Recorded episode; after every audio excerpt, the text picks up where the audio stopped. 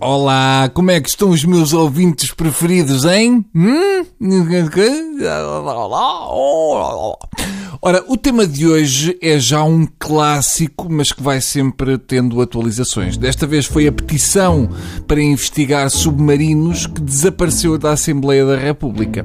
E já é a segunda vez que acontece. Eu estou convencido que a Assunção Esteves é a pessoa mais incapaz de Portugal. A Assunção não devia estar reformada, devia estar de eterna baixa.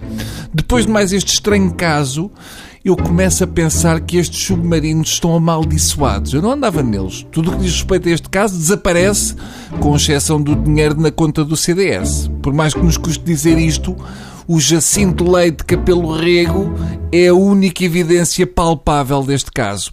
Vamos lá fazer um pequeno ponto da situação comprar uma coisa que custou 2 mil milhões e que a especialidade é não se ver. Foi o Portas que tratou disto.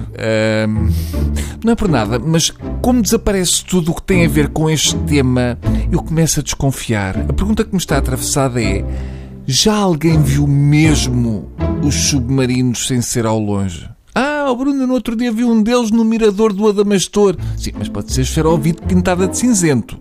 Do mirador resulta. Agora o que eu pergunto é, já alguém andou neles? Militares não conta porque dizem que sim, mas alguém nos mandou dizer que sim, não sei quê. Mas eu posso que ainda não levaram civis a ver o submarino. Os civis não sabem guardar o segredo que aquilo por dentro é contraplacado e parece a casa da Florela Queiroz. Tem um banco e um fogão pequeno. Nem televisão com TDT tem.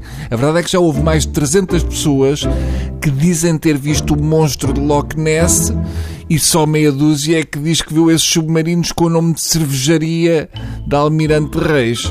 Metendo suportas em tudo o que é possível, eu tenho quase a certeza que se for investigar, metade do espandure que o Paulinho comprou, afinal são só mimos a fazer chaimitos com gestos. E eu sempre ouvi dizer que o tridente era uma fotocópia do arpão. Se calhar é mesmo verdade e só compraram um. Se não acreditarem em mim, Basta lembrarem-se do lançamento do super e ultra sofisticado drone da Marinha que se esbardalhou ao fim de um metro de voo. Aquilo era de elástico torcido, metia dó ao Júlio Isidro. Eu já disse isto uma vez, mas não custa nada relembrar.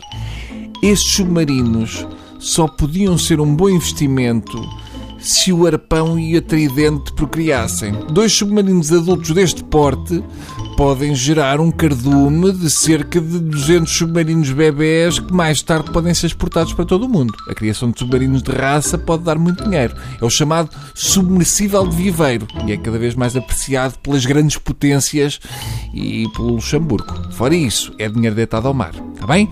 Vão para dentro que está frio uh, e nem todos vocês têm corpo de morsa. Adeus.